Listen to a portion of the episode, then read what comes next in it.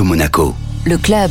Justin Sargenti, bonjour. Bonjour. Vous êtes un ancien lycéen de l'Institut François d'Assise Nicolas Barré à Monaco et vous allez partir euh, en Antarctique pour une euh, mission au nom de la Fondation Prince Albert II et de la start-up FGWRS. Qu'est-ce que vous allez faire là-bas? Le principe, euh, c'est de tester un nouveau pilote sur la machine qui recycle les eaux grises de la station Concordia. Donc le but étant de tester des nouveaux rendements et de comprendre un peu la consommation énergétique de cette nouvelle innovation. Alors la station euh, Concordia, c'est une base euh, scientifique franco-italienne où on recycle déjà les eaux grises depuis à peu près le début des années 2000. C'est ça. Donc depuis 2005, euh, cette machine est installée sur la station Concordia et elle recycle les eaux grises, donc lavabo, cuisine, salle de bain, et le but étant d'avoir le rendement maximum de recyclage des eaux usées. Donc de réutiliser toute cette eau évidemment pour être alimentée en eau et faire des économies.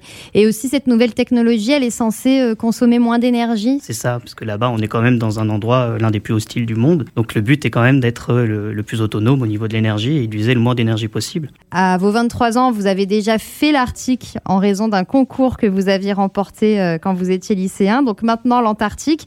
Quelle expérience vous avez déjà eue du pôle Nord? Quels souvenirs vous en gardez? En fait, je pense que cette expédition au pôle Nord, ça m'a vraiment ouvert au domaine des milieux polaires. J'avais jamais vraiment quitté l'Europe. Et puis là, tout d'un coup, on nous envoie pendant deux semaines dans le milieu arctique euh, découvrir des paysages assez incroyables et aussi euh, se confronter au réchauffement climatique, mais directement, puisqu'on voit vraiment les effets du réchauffement climatique sur place. Donc quand je suis rentré de ce voyage, euh, il y a eu un déclic. Et je pense qu'à partir de ce moment-là, donc c'était en première, je me suis dit que j'avais vraiment envie de travailler dans les milieux polaires. Et donc j'ai décidé de faire des études d'architecture par la suite et de travailler durant mes études d'architecture sur le milieu polaire et les stations polaires. Donc là, ça va être l'Antarctique et en même temps, vous commencez un doctorat sur justement le confort dans les stations de recherche? Euh, Il faut savoir que depuis qu'on habite euh, sur le continent, donc ça fait même pas un siècle, hein, les conditions de confort sont vraiment euh, différentes de ce qu'on a l'habitude ici au quotidien. Et il faut comprendre et analyser comment on vit dans les milieux hostiles pour pouvoir améliorer peut-être le confort des scientifiques, puisque l'évolution en fait du confort en architecture là-bas est bien plus compliquée, puisqu'on fait face quand même à des températures vraiment hostiles avec un environnement très particulier. Vous allez rester en Antarctique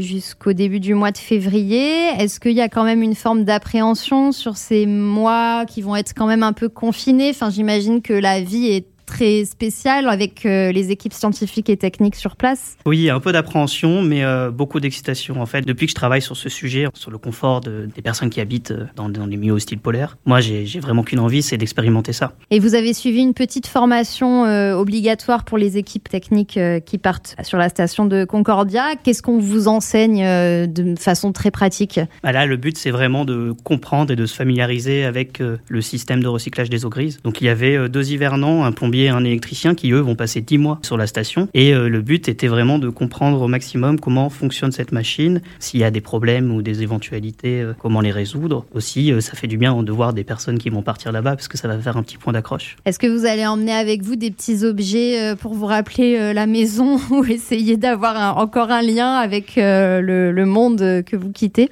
Bah surtout, je pense que je vais amener pas mal de livres parce que ça va me permettre de commencer ma thèse là-bas.